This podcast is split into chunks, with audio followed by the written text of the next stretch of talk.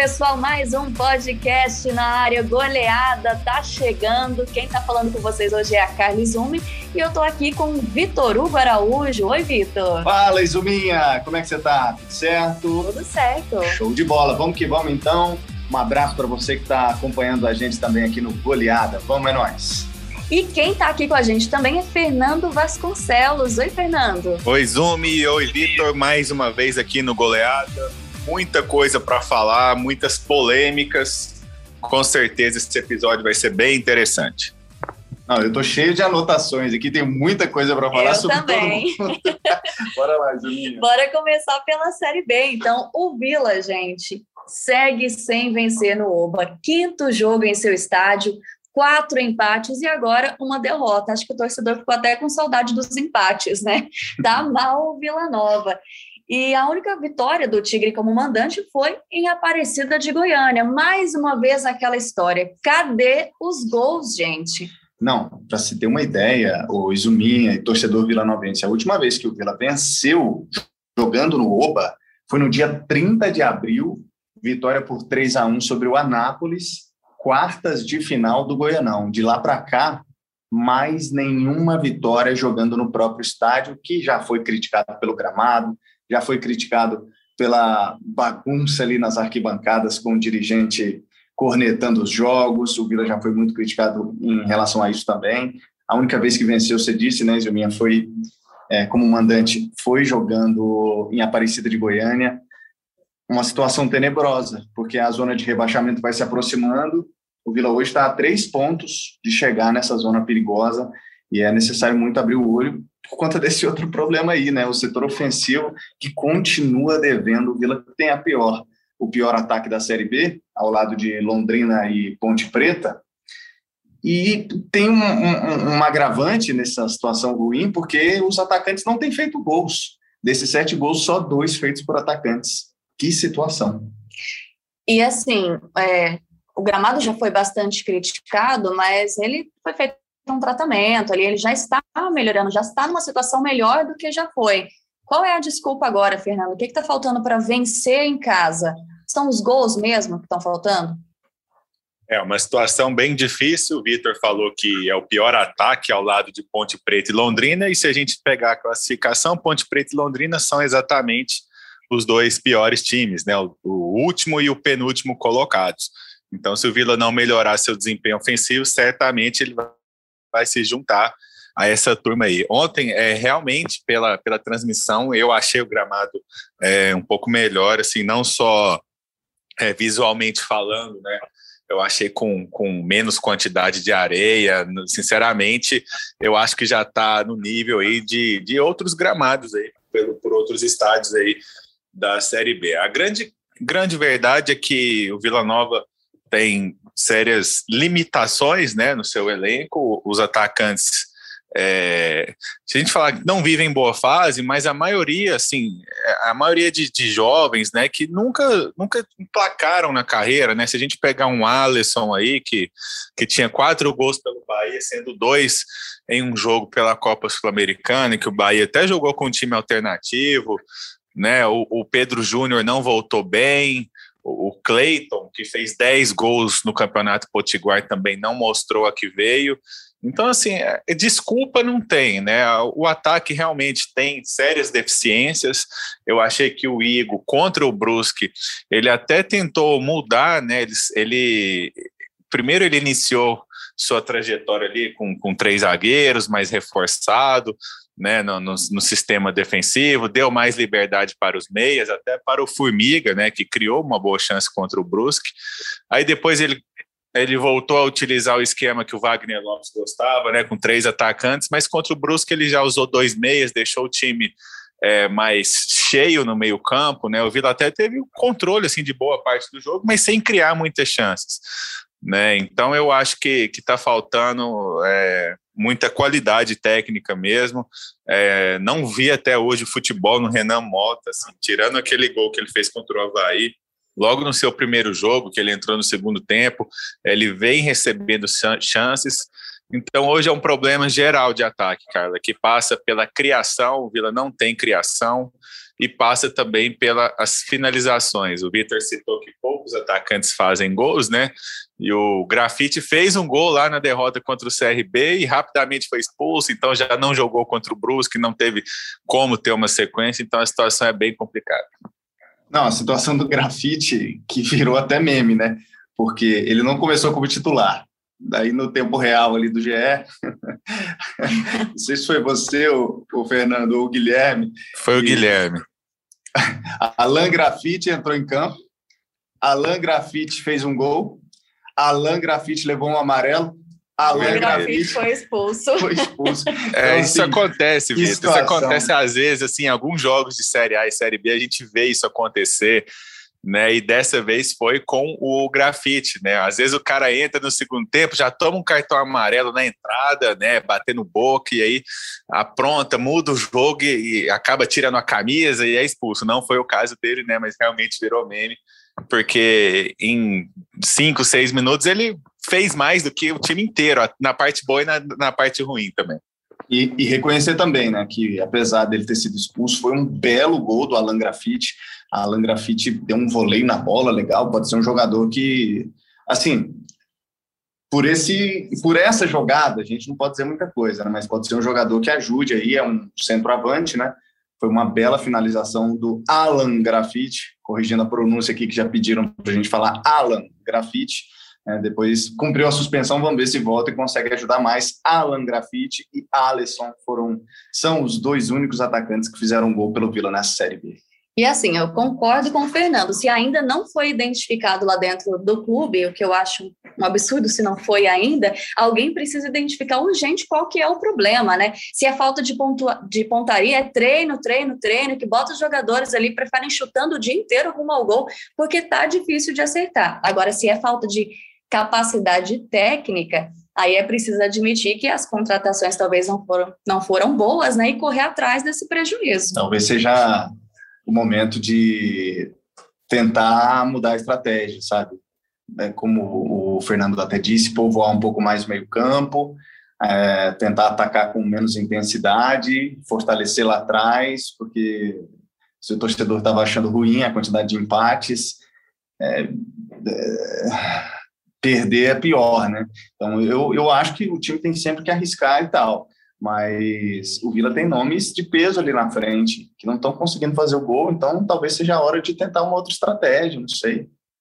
E Agora, assim, Vitor, Carla, é, o, o, time até jogou melhor em outros esquemas, né? A gente até falou disso em outros episódios do goleado. Não é porque você entra com três zagueiros ou três volantes que você vai ser mais defensivo. Isso só significa, muitas vezes, que você vai atacar com outros jogadores. O Dudu não entrou em campo contra o Brusque, né? Aliás, o Vila teve uma, uma infelicidade aí, divulgada pela assessoria, né? Que foram 17 casos de rotavírus, né? Que teria sido contraído aí na viagem para Maceió no jogo contra o CRB. E aí, nessa, o Dudu, que é um dos principais nomes da equipe, é, não pôde enfrentar o Brusque, talvez volte contra o Cruzeiro, foi o mesmo caso do Xandão é, também. Mas aí é, a diretoria do Vila, aí vai a minha principal crítica nesse momento, ela repete a cada semana o que a gente já vem falando. Não adianta você abrir mão de seus jogadores e contratar jogadores piores. A gente já falou do Alan Mineiro, que deixou o clube e o Vila não tem uma meia altura. A gente já falou de nomes importantes como Celcinho, lateral direito, o Vila não tem outro lateral melhor que ele. O Adalberto, zagueiro, certamente teria espaço no elenco. O Yuri, a mesma coisa. E nessa semana, o Simon.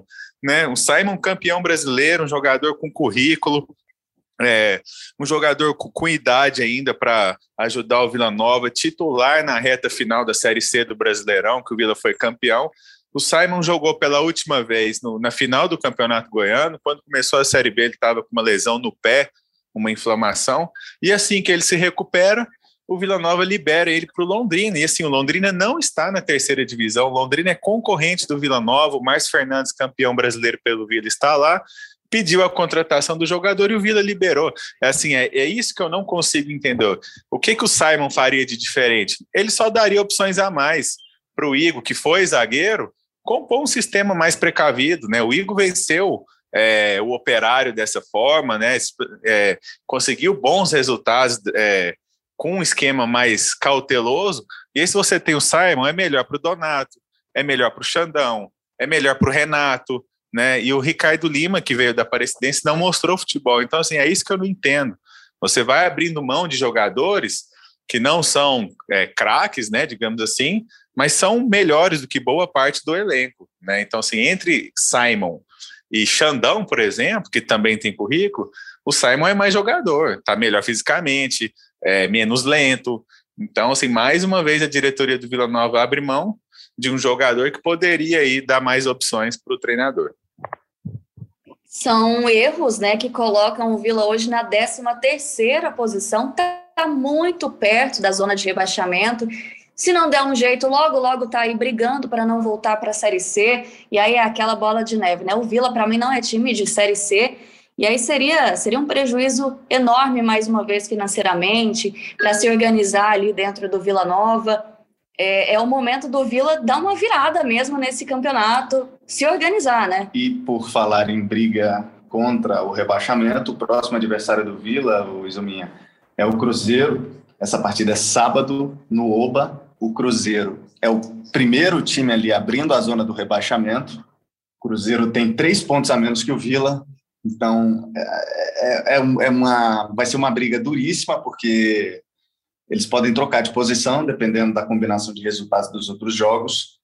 Então, voltar a vencer em casa é mais do que fundamental para o Vila nesse momento, porque é uma partida contra um adversário direto que é o Cruzeiro, que eu repito, está numa fase impossível de, de definir, né? Impossível de definir. É realmente isso me definiu perfeitamente. em outras situações, assim, em outro momento, quando a gente diria assim, o Vila Nova vai enfrentar o Cruzeiro, a gente não ia imaginar, ah, esse é o momento da virada do Vila. Não seria esse o momento. Mas pode ser, porque o, o, o Cruzeiro nesse momento, por mais, por mais incrível que pareça, não é um dos times mais difíceis de serem batidos nesse Aproveite, campeonato. Vila né? Nova. Aproveite que você vai enfrentar o Cruzeiro. Que situação, hein? O que, que você acha desse jogo, Fernando? É, aí a gente fala que, por exemplo, quando o Vila não vence no Oba, né, além da questão técnica, começa a aparecer a questão psicológica. E o lado psicológico do Cruzeiro certamente é o pior da Série B, porque o time gigante aí do futebol brasileiro, que vive é, situação muito complicada financeira. O, o, que fizeram os dirigentes do Cruzeiro? Assim, o Cruzeiro é a prova de, de incompetência. Infelizmente, não existe punição mais dura para dirigentes, né? É, nesse caso, a gestão passada do Cruzeiro realmente acabou com o clube e aí sobra para quem está lá no elenco, né? Então, Vila tem que se aproveitar sim, é igual vocês falaram, assim, é, é, até curioso, mas esse é o jogo que pode simbolizar a virada do Vila Nova, porque se o Cruzeiro leva um gol primeiro, aí começa o drama no time mineiro, né? A pressão vai ser muito grande, o risco de rebaixamento para a Série C, ele existe, ele é real, porque o Cruzeiro não pode contratar nesse momento, né? Ele está punido pela FIFA e é uma questão que pode ir voltar, é, é briga judicial né? A gente vai falar mais do Atlético para frente. O Cruzeiro perdeu um jogador para o Atlético simplesmente por causa de cláusula de Série A. Era um dos principais jogadores da equipe, estava emprestado pelo Havaí. O Atlético está na Série A, gosta do jogador, entrou em contrato com o Havaí, em contato com o Havaí, e o Cruzeiro perdeu o jogador. Então, assim, além de perder, não pode repor no mercado por causa da punição. É, então, assim, um momento terrível técnico do Cruzeiro e também na questão psicológica. Então, acho que o Vila Nova pode se aproveitar disso sim. É, só para a gente finalizar aqui em relação ao Vila, queria trazer aquela polêmica. Foi gol ou não foi gol, hein, do Brusque? A bola do Everton Alemão entrou ou não entrou, hein? o, o, jogador que o Fernando está falando é o Matheus Barbosa, que está se acertando lá com o Atlético. Em relação a essa bola, o Izumi, acho que não entrou, não. Você acha? Eu, eu olhei assim, por várias vezes. É difícil porque o ângulo não favorece, né? Que ele não está no ângulo ali na, na linha da lateral para a gente ter a exata noção. Mas pela posição, que eu acho que é o Formiga quem tira a bola é. aqui, que ele, de onde ele está correndo e do momento em onde ele está pisando e do momento em que ele toca na bola, eu acho que deu tempo dele cortar mas é uma situação dificílima de você ter certeza. Prevaleceu a decisão de campo ali, é claro, e na Série B não tem VAR, né? Entrou, Fernando? Ah, é muito difícil. Sinceramente, é inconclusivo pela imagem, como o Vitor falou, a câmera lateral. É, se entrou, entrou pouco, né? Pela posição do, do William Formiga, acho que é difícil ela ter passado ali inteira, mas é, quem estava com campo de visão ideal ali era o Bandeira, né? E o Bandeira rapidamente correu para o centro. É, não tem um árbitro de vídeo, mas assim, numa competição como a Série B, é, acho que a CBF poderia investir pelo menos na tecnologia do gol, né? De ultrapassar a linha, que, que é um chip, né? Que, que o, ele ativa é, diretamente no relógio do árbitro. Não é a mesma coisa de árbitro de vídeo, né? São tecnologias diferentes. Aliás, elas se complementam. E eu não sei, não tem como dizer, né? O fato é que o Bandeira nem teve dúvida, né? Ele ele não demorou para correr para o meio campo. Então foi o que ele viu. A gente tem que confiar é um lance bem complicado. É, vamos seguir então, vamos falar do Goiás agora. Marcelo Cabo no Esmeraldino. O técnico já passou pelo Atlético, foi campeão brasileiro da Série B em 2016 com o Dragão, passou pelo Vila e agora está no Goiás. Eu, particularmente, gosto do trabalho do Marcelo Cabo, que vai pegar um Goiás bem estruturado, com boas peças, numa posição boa no campeonato. É um bom nome? Pode dar certo? Então, Carla, Vitor, internautas, é, vocês já viram aquele ditado é, caiu para cima? Eu acho que é o que aconteceu com o Cabo. É, eu entendo que dos grandes clubes aí, dos gigantes que estão na Série B, o Vasco subiria. Né? Eu acredito que o Vasco vai subir, subiria também com Marcelo Cabo, mas ele paga o preço, né? Pela reestruturação e pelo desgaste ao longo de toda a temporada, né? Muitos técnicos no, no Brasil falam que às vezes é difícil assumir um trabalho em andamento, chegar no meio de uma competição, que preferem começar desde o início do ano, mas a verdade é que no Brasil é, é pior começar a temporada empregado é, em um time instável, porque os estaduais todo mundo fala que não serve para nada, mas ele, ele serve para demitir treinador. Então, assim, se o Cabo tivesse chegado para o brasileiro, certamente ele seria o técnico do Vasco hoje. O Vasco está no meio da tabela e tem elenco para subir. Tinha treinador, tem treinador agora, que é o Lisca, né? Mas assim, é, o Vasco foi demitido, o Cabo foi demitido, perdão, por empatar contra o Náutico, que não perdeu nenhum jogo, é o líder, já está com uma, um aproveitamento absurdo aí para subir para a primeira divisão. Se o Vasco tivesse vencido o Náutico, foi um a um, é, o Cabo seria o técnico do Vasco até agora. Né? Então, assim, ele paga o preço por uma instabilidade de um outro gigante do futebol brasileiro. E o Goiás agiu certo, agiu certo porque já não tinha convicção no trabalho do Pintado. A gente já vinha falando que a qualquer momento, com qualquer motivo, a diretoria já, faz, já faria essa troca. Teria sido contra o CSA, quando o Goiás conseguiu sua primeira vitória fora de casa, e foi após o empate contra o Londrina, né, o 0 a 0 na Serrinha. Então, a decisão de tirar o Pintado foi no domingo, né? O Vasco jogou domingo, Marcelo Cabo saiu segunda-feira e a diretoria esmeraldina, após alguns contatos com outros treinadores, assim que o Cabo ficou livre no mercado, fez o contato, ele já estava no Rio, já assistiu ao jogo lá no Engenhão. Então, assim, foi uma ótima contratação, é um treinador que conhece a Série B, para mim, ele tem duas façanhas nessa competição, né? Que é o título com o Atlético, não só, não, não apenas por ter sido o título, né? O Dragão ser campeão da Série B não é nenhuma grande surpresa, mas aquele time jogou muita bola, assim, foi um dos melhores times que eu já vi na Série B. E a outra grande façanha foi ter subido com o CSA, né, o CSA que junto com Fortaleza pegou ali a, o elevador e subiu da Série C para a Série A juntos aí, né, em do, duas temporadas. Então, o Goiás foi muito bem na escolha do técnico, um cara que conhece Goiânia, que gosta e que conhece boa parte do elenco também, assim, de, jogadores que estavam lá no Rio, como Manga, jogadores que já trabalharam com ele. Então, eu acho que foi bem, tem tudo para dar certo aí esse, esse casamento, o Goiás e Marcelo Cabo, vejo que é um técnico que vai conseguir é, tirar um algo a mais sim desse elenco, certamente. Eu gosto do jeito do Marcelo Cabo trabalhar. Tá vindo de uma temporada não muito boa no Vasco, ficou menos de um ano lá, depois do título que ele conquistou aqui no Atlético, no Campeonato Goiano, que era do ano passado, mas acabou terminando esse ano. Enfim, eu gosto que o Marcelo Cabo é um cara que se atenta muito para questões técnicas, questões táticas, é um cara que sabe motivar no vestiário e é um cara que fala a língua do jogador, que ele alia essa questão de ser um bastante observador tecnicamente a essa questão da linguagem do jogador.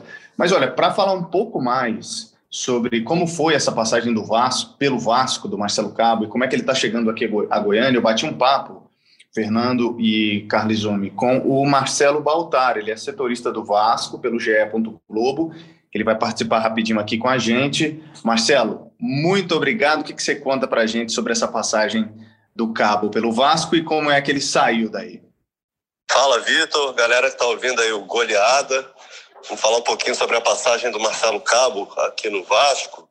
Olha, o Cabo ele foi contratado, ele saiu até aí de Goiânia, né? Ele foi contratado logo após o rebaixamento do Vasco para a Série B, ali no final de fevereiro. O Vasco definiu que o, que o Luxemburgo não ficaria e foi atrás do Cabo. O Cabo e o Lisca eram as primeiras opções. O Lisca estava empregado no América Mineira, numa situação mais complicada. Então o Vasco trouxe o Cabo, que foi, foi anunciado logo após o, o título goiano aí, né, do, com, com o Atlético Goianiense. Ele chegou, assim, com a missão de, de comandar o time no, na Série B, no Campeonato Carioca, mas também com a missão de, de montar o elenco, ajudar o Alexandre Pássaro, que é o diretor executivo, na, na montagem do elenco o Vasco que passou por uma reformulação muito grande, saíram muitos jogadores que foram rebaixados, alguns medalhões, nomes conhecidos, e vieram jogadores mais jovens, mais baratos. O Vasco cortou a, a folha salarial pela metade. Então, o Marcelo Cabo também teve essa função aqui para indicar jogador, de indicar jogadores na formação desse elenco do Vasco. E no primeiro momento, é, ele agradou a torcida. O Vasco começou o Campeonato Carioca com time reserva, até com, com time de júnior, quase com alguns jogadores do profissional, com o técnico do sub-20. E, e, começou mal, perdendo alguns jogos. O Cabo estreou só na terceira rodada do Carioca, fez uma campanha de recuperação e, e aos poucos foi montando o time com a, com a chegada de reforços. E, e com futebol assim que a torcida gostava, um futebol agradável de ver, um futebol bem diferente que o Vasco jogou no Campeonato Brasileiro, propondo o jogo, é, um time mais leve, é, com muitos garotos. E apesar de não ter se classificado para a fase final do Campeonato Carioca, até por ter, por ter começado muito mal com, com, com o time sub-20, o Vasco deixou uma boa impressão no Campeonato Carioca. Ganhou do Flamengo, acho que foi o, o, o auge do, do, Marcelo Cabo, desse time do Vasco nesse ano. Ganhou por 3 a 1 um jogo que estava 3 a 0 até os minutos finais, jogando muito bem. E, e, enfim, deixou, deixou uma boa impressão, a torcida estava animada com o trabalho dele. E, e, depois aqui no Rio, tem a Taça Rio, que é do, foram, são os times que não se classificaram, né, do quinto ao oitavo colocado. Eles têm uma espécie de torneio de consolação e o Vasco foi campeão, ganhando a final, inclusive, contra o Botafogo, outro clube tradicional aqui do Rio de Janeiro. Mas aí veio a Série B. Na Série B parece que o trabalho meio que desandou. É, logo na estreia, o Vasco perdeu para o Operário por 2 a 0 em casa. O Cabo fez algumas opções que a torcida não aprovou.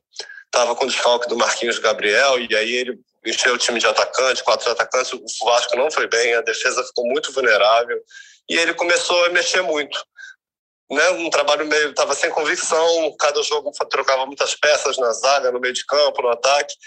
E, e aí ele começou a viver na gangorra, assim, na, na, acho que na quarta rodada perdeu por 2 a 0 para o Havaí, ele quase foi demitido ali, mas foi mantido, ficou, o Vasco ganhou o jogo seguinte contra o CRB, 3 a 0 mas ele nunca mais teve paz, assim, para trabalhar no Vasco, estava sempre na gangorra, dependendo de resultados, jogo sim, jogo não, e aí foi se equilibrando, eu acho que, que quando pegou essa sequência contra Coritiba e Náutico, que são os dois líderes, né? E a direção do Vasco poderia ganhar pontos importantes, se aproximar, que não aconteceu. Foram dois empates, um sem padrão de jogo, muito irregular, mas, mas também momentos muito ruins, com a zaga muito vulnerável. O Vasco não definia uma plataforma de jogo, uma hora tentava propor jogo, outra hora era um jogo mais reativo. Enfim, a torcida e a diretoria, a torcida já vinha querendo a cabeça do cabo há algum tempo e a diretoria achou que era o momento de trocar.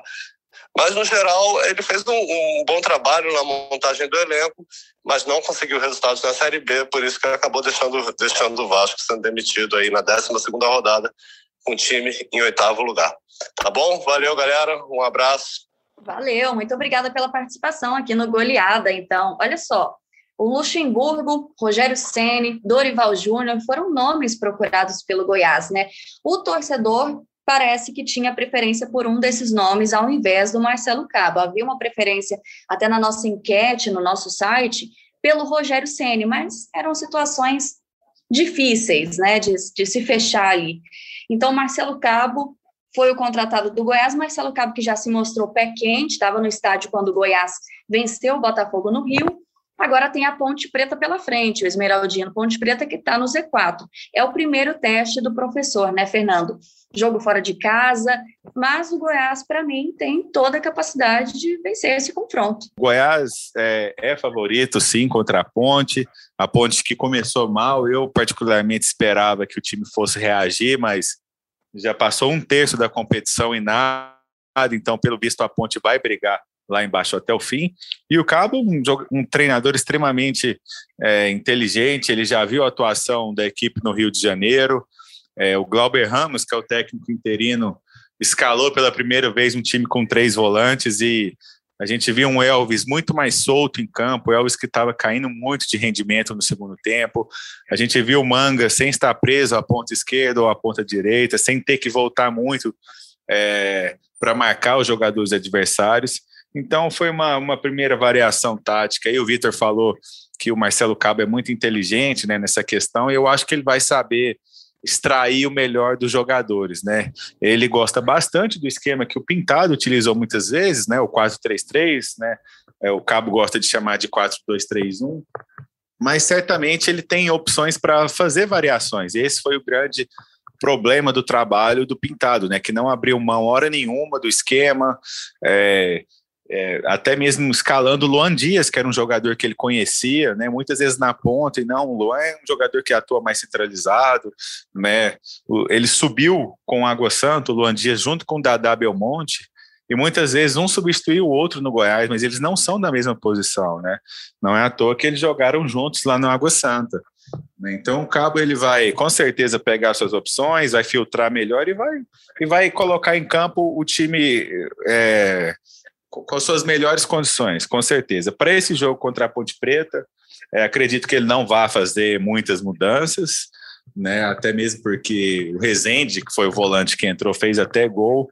E o Goiás tem tudo para voltar para Goiânia com mais seis pontos, né? Aí já estaria no G4, né? Com muito mais confiança. E eu acredito que ao longo da Série B com Marcelo Cabo, com o elenco, o Goiás vai se firmar aí na zona de acesso e quem sabe aí no segundo turno ele comece até a brigar pelo título com o Náutico. Essa é a, a expectativa pelo treinador e pelo elenco também, destacando também, né, Vitor e Carla, o grande campeonato que faz o Tadeu, não só o sistema defensivo, né, mas o Tadeu, ele voltou a ser aquele jogador que a gente acostumou a ver com a camisa do Goiás, que muitas vezes não conseguia evitar os gols, né?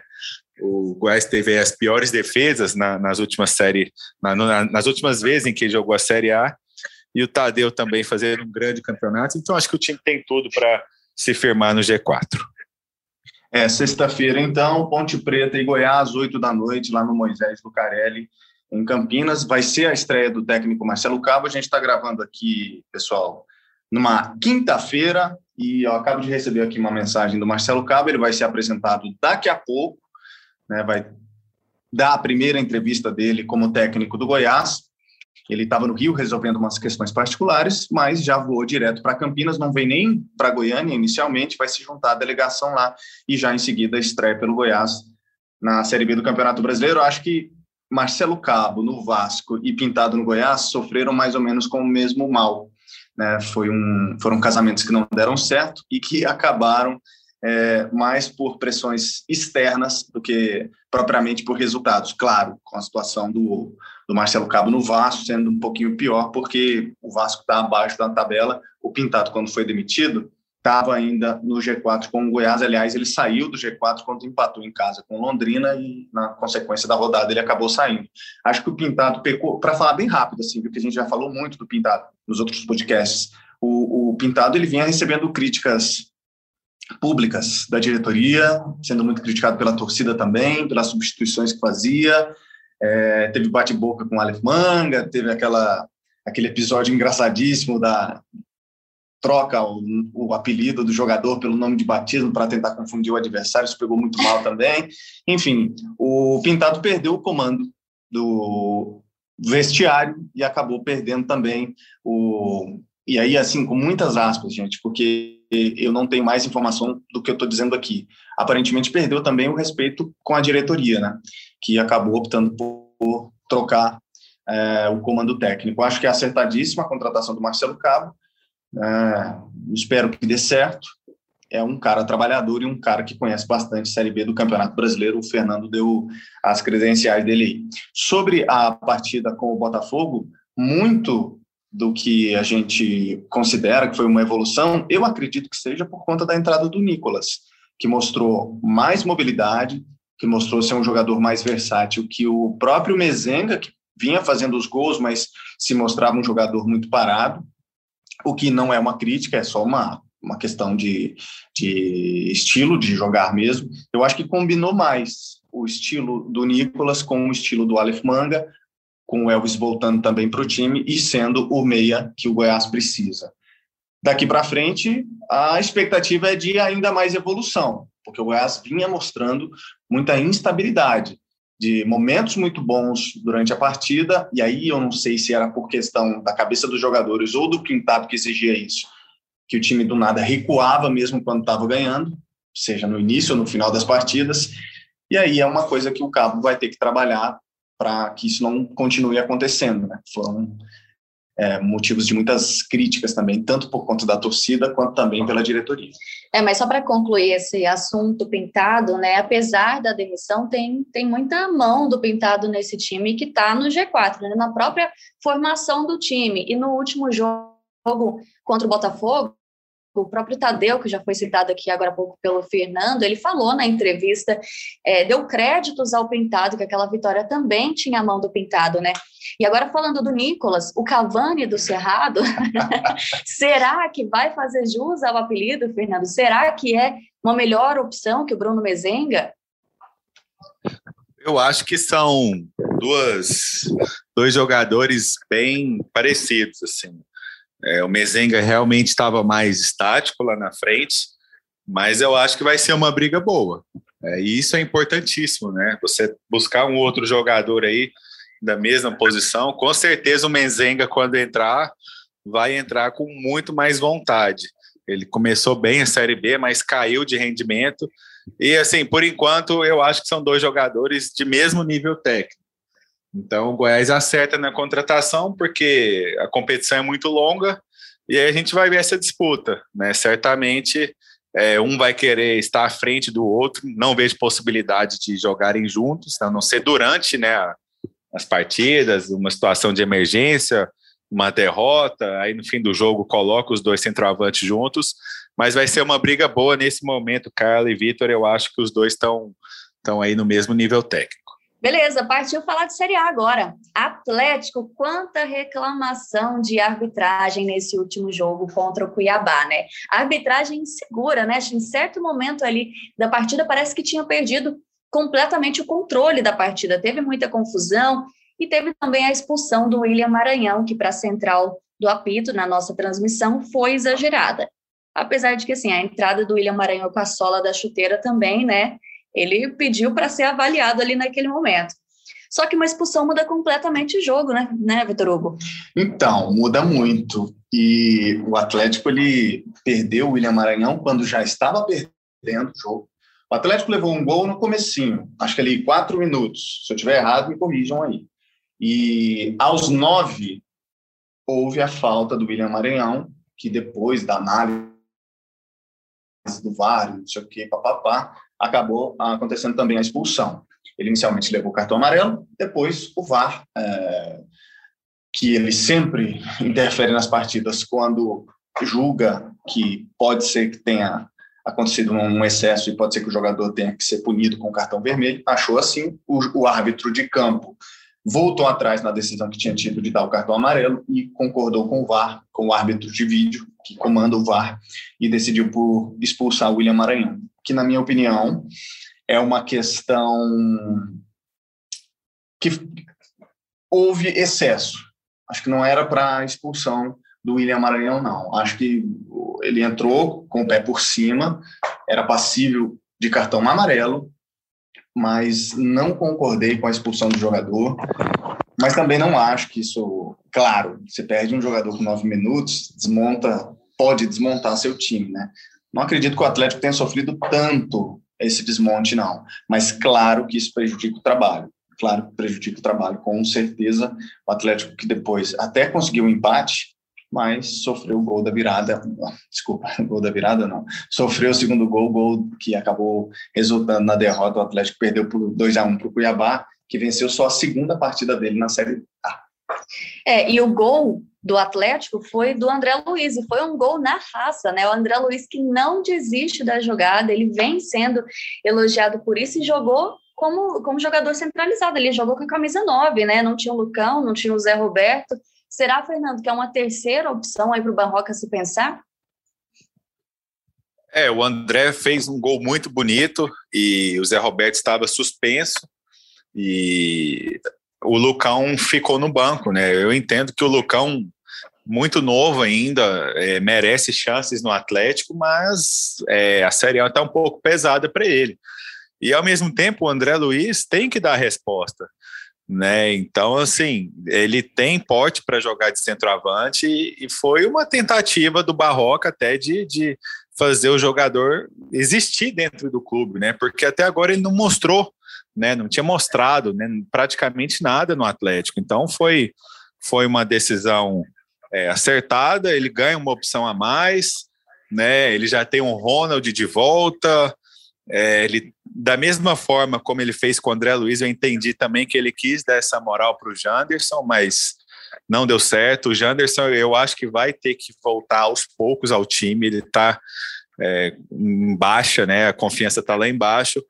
Mas com o Ronald, né, jogando ali na, na, na, na ponta direita, e para mim os dois têm que jogar pela direita, né? Por isso um vai ter que ser titular e outro reserva eu acho que o, aos poucos aí o Barroco vai tendo mais opções, né? Mas de toda forma, como o Vitor falou, é, toda atuação do Atlético fica comprometida por uma expulsão, né? O Arthur Gomes, por exemplo, que é atacante, ele começa o jogo como meia, porque o João Paulo segue machucado. Aí depois da expulsão do William Maranhão, ele é recuado, ele foi volante ao lado do Marlon Freitas. E aí, no segundo tempo, quando o Baralhas entra, ele volta para a ponta esquerda. Então, assim, é muito difícil analisar a atuação dos jogadores do Atlético é, no jogo contra o Cuiabá, porque a arbitragem realmente interferiu bastante. Né? Sobre a expulsão, eu confesso que ainda não tem uma, uma conclusão, ou seja, é um lance de interpretação. Né? O William Maranhão ele o, o Sandro falou na central do apito uma coisa que eu achei muito interessante que eu não vi não tinha visto ainda né eles falarem que é a questão que os árbitros pausam a jogada ou analisam em câmera lenta e o Sandro falou na hora ó, esse não é o correto de fazer né porque em câmera lenta amigo você pega qualquer qualquer frame ali já era né? Só que, de fato, foi uma entrada assim de cima para baixo, muito imprudente, né? O William Maranhão é um cara experiente, então eu acho que sobre a expulsão em si é difícil a gente te analisar. Mas no restante, a arbitragem foi uma tragédia. Acho que vale até citar o nome do Diógenes José Padovani. É, ele que apita vários jogos de Série A, né? não é um cara totalmente inexperiente, mas foi das arbitragens dos clubes goianos que eu vi nesse Brasileirão, a pior, sem dúvida. Barroca foi expulso, está suspenso, não, não vai comandar o time contra o Santos. A coletiva do Barroca foi só sobre arbitragem. Né? Então foi um jogo assim para esquecer realmente nesse aspecto aí. Eu digo assim que o André Luiz tem sido elogiado pela vontade, porque aconteceu também isso no jogo contra o Palmeiras, apesar da derrota do Atlético Goianiense, ele foi elogiado pelas tentativas, pelo menos, né? Então ele vem demonstrando um pouco de evolução, na minha opinião. A partida então contra o Cuiabá ficou em 2 a 1 e aí eu trago aqui um assunto que é delicado, vamos dizer assim, mas a Copa América talvez tenha tido uma influência nesse resultado. O que, que vocês acham? Porque esse era um jogo da terceira rodada, né? Era quando o Atlético estava embalado dentro do Campeonato Brasileiro e esse jogo acabou sendo adiado. Será que poderia ter sido diferente? A gente entra naquela, no se aquilo, se isso, se aquilo, é. mas... Vamos fazer uma viagem no tempo aqui, rapidinho. Vamos voltar lá para a época da terceira rodada da Série A do Campeonato Brasileiro. É, como é que estava o Atlético naquela época? O Atlético estava com dois jogos e duas vitórias no Campeonato Brasileiro. Tinha vencido Corinthians e tinha acabado de vencer o São Paulo no estádio Antônio Ascioli. Tinha vencido o Corinthians também na Copa do Brasil, no jogo de ida. E poucos dias depois do, da data em que seria essa partida com o Cuiabá, inicialmente, até ela ter sido adiada por conta da Copa América, o Atlético acabou vencendo mais uma vez o Corinthians e se classificando para as oitavas de final da Copa do Brasil que ainda o Atlético está esperando para iniciar a disputa contra o Atlético Paranaense para saber quem passa. Vamos lá. Naquela época, o Atlético estava vindo de oito partidas sem perder, cinco vitórias, três empates. O último, a única derrota dele até então na, na temporada, é, aliás, ele tinha perdido um jogo só na temporada em 25 jogos disputados. Outra coisa, desses 25 jogos disputados, ele não tinha sofrido gols em 17. O Cuiabá tinha um empate, uma derrota, depois mais três empates, duas derrotas, dois empates. Ou seja, para contextualizar, ele tinha uma derrota, ele tinha um empate, uma derrota. Depois do que seria essa partida, ele empatou mais três, perdeu duas, empatou mais duas. Ele estava numa fase muito ruim. Então a tendência é que sim, dados os momentos, o Atlético conseguisse vencer. Ninguém pode dizer que sim, nem que não, né? Mas o Atlético foi, entre aspas, assim, prejudicado porque o Cuiabá teve tempo de passar um pouco mais por essa fase ruim, depois se recuperar. O Jorginho, ex-técnico do Atlético, é hoje o técnico do Cuiabá e ele está conseguindo uma reação com esse time. É, o, o Cuiabá conseguiu a primeira vitória dele sobre o Atlético, foi a segunda vitória no Campeonato Brasileiro. O time saiu da zona do rebaixamento, então, houve realmente esse tempo para que o Cuiabá se recuperasse, mas óbvio, né, a gente não pode dizer que ninguém foi prejudicado ou, ou que foi beneficiado. São coisas do futebol. E o Atlético, não passando por isso, de repente teria mais três pontos, sim, com certeza. Certo é que agora o Atlético precisa reagir, né? Já viveu uma situação muito melhor dentro do campeonato e agora já não vence há quatro rodadas, Fernando. É, e tem uma situação que chama atenção que é a defesa, né? O Atlético perdeu o Nathan Silva e como o Nathan está fazendo falta. É, nem o Atlético Mineiro, que é o clube do Natan, é, sabia da sua capacidade como zagueiro. Né? O Natan, que é volante de origem, aí começou a jogar como zagueiro no Coritiba, estava muito bem no Dragão, agora sim, é incomparável a qualidade dele com Oliveira ou com o próprio Wanderson, que atuou contra o Cuiabá. Uma atuação muito insegura, muito ruim do Wanderson. Claro, está chegando agora, está se entrosando. É um cara que estava no Fortaleza, pertence ao Bahia, ou seja, está acostumado aos grandes clubes, mas a, a queda do Dragão começa pela defesa também. Né? O próprio próprio Fernando Miguel deu no pé do atacante do Cuiabá ontem, né? O Cuiabá podia ter feito 2 a 0 mas aí houve uma, uma troca de passes errado ali dentro da área do Gênison com o armador do Cuiabá. Então o Atlético vai muito pressionado. E agora ele vai sem o Éder, que está suspenso, vai sem o treinador, né? Provavelmente vai sem o João Paulo, vai enfrentar o Santos, que é um time que está aí é, tentando emplacar na temporada com o Fernando Diniz, e a pressão vai ser muito grande. E na semana que vem é, começa a, a, o confronto de oitavas de final contra o Atlético Paranaense. Então o Atlético precisa sim reagir, mas esbarra numa, limitação do elenco que é muito pequeno. Né? A gente falou sobre o Arthur Gomes, por exemplo, o Arthur não consegue jogar na sua posição, né? porque não tem outro armador. João Paulo segue machucado, ele estava se recuperando, a lesão piorou. É, o, o, Adson tenta reforçar a equipe, ainda busca até mais um centroavante. O Matheus Barbosa, que estava no Cruzeiro, que a gente falou mais cedo, é um jogador que, que vai chegar aí, mas ele é mais defensivo, né? Então, assim, tá faltando muita opção, né? É reagir com o que o Atlético tem em mãos nesse momento e com a lesão do João Paulo é bem complicado. É, não sei como que o Barroca vai fazer aí para conseguir desatar esse nó. Nesse momento, eu vejo com muita preocupação, porque assim, é, a defesa do Atlético era, era soberana, né? Com Éder, com o Nathan Silva e com o Fernando Miguel. Agora, sem o Natan, já fica instável e o time não passa por um momento tão bom. O William Maranhão já está fora. Então, é o momento de superação mesmo e de preocupação, porque se perder do Santos, aí a situação começa a ficar bem delicada. É, o João Paulo já está seis partidas fora do time do Atlético, teve um problema muscular na coxa. Dessas últimas seis partidas em que ele não teve em campo, o Atlético não conseguiu vencer quatro. Então faz, faz, muita falta. falta. Faz muita falta. O João Paulo, domingo, então, é, Santos e Atlético, essa partida na Vila Belmiro, 6 e 15, Carlos. Confronto diretíssimo, né? O Santos é o décimo colocado e o Atlético é o décimo primeiro colocado. Jogo dificílimo, tem o Atlético pela frente. E é com essa que a gente vai encerrar, então, o nosso podcast de hoje. Foi muito bom ter vocês aqui comigo, viu? Valeu, Zuminha, obrigado. Vamos continuar de olho aqui. E você fica sempre com a gente aí, viu? No ge.globo barra GO. Estamos aqui sempre para deixar você bem informado no Goleada. Valeu, Fernando. Valeu, Carla, Vitor Hugo, internauta. Até a próxima. Até a próxima, pessoal. Goleada fica por aqui. Tchau. Vem a cobrança do escanteio. A bola viajou, passou livre.